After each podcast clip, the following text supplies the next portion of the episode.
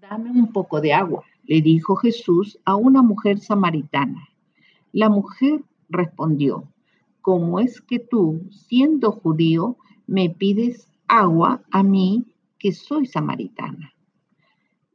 Si supieras lo que Dios da y quién es el que te está pidiendo agua, tú le pedirías a él y él te daría agua viva. La mujer respondió, Señor, ni siquiera tienes con qué sacar agua y el pozo es muy hondo. ¿De dónde vas a darme agua viva? Jesús le contestó, todos los que beben de esta agua volverán a tener sed, pero el que beba del agua que yo le daré, nunca volverá a tener sed, porque el agua que yo le daré se convertirá en él un manantial de agua que brotará dándole vida eterna.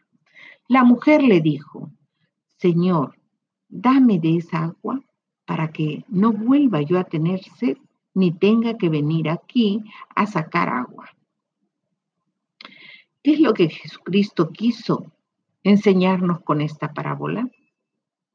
Primero tenemos que definir quiénes eran los samaritanos y segundo, qué significaba para Jesucristo el agua viva.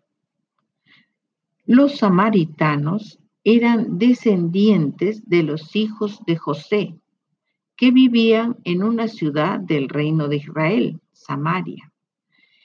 Y cuando los asirios conquistaron las tribus de Israel, ellos no se quisieron marchar, sino que comenzaron a recibir a todos los extranjeros que enviaba el rey de Asiria. Y los habitantes de Israel se mezclaron con ellos que traían sus ídolos de sus naciones y así adoptaron su religión idolátrica.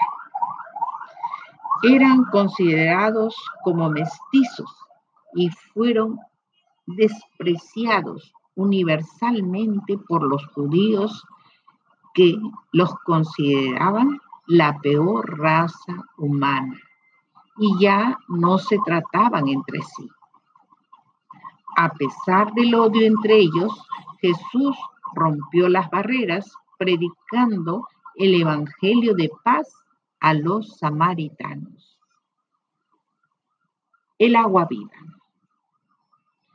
El último día de la fiesta solemne, Jesús, puesto en pie, dijo con voz fuerte, si alguien tiene sed, venga a mí y el que cree en mí, que beba, como dice la escritura, del interior de aquel correrán ríos de agua viva.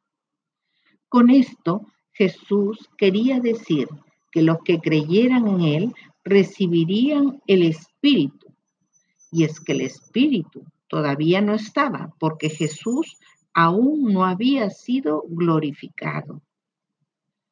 Todos sabemos el fin de la historia, y es que Jesús se quedó en Samaria dos días más, y muchos creyeron al oír lo que él mismo decía. Y dijeron a la mujer, Ahora creemos, no solamente por lo que tú nos dijiste, sino también porque nosotros mismos le hemos oído y sabemos que de verdad Él es el Salvador del mundo. Amén.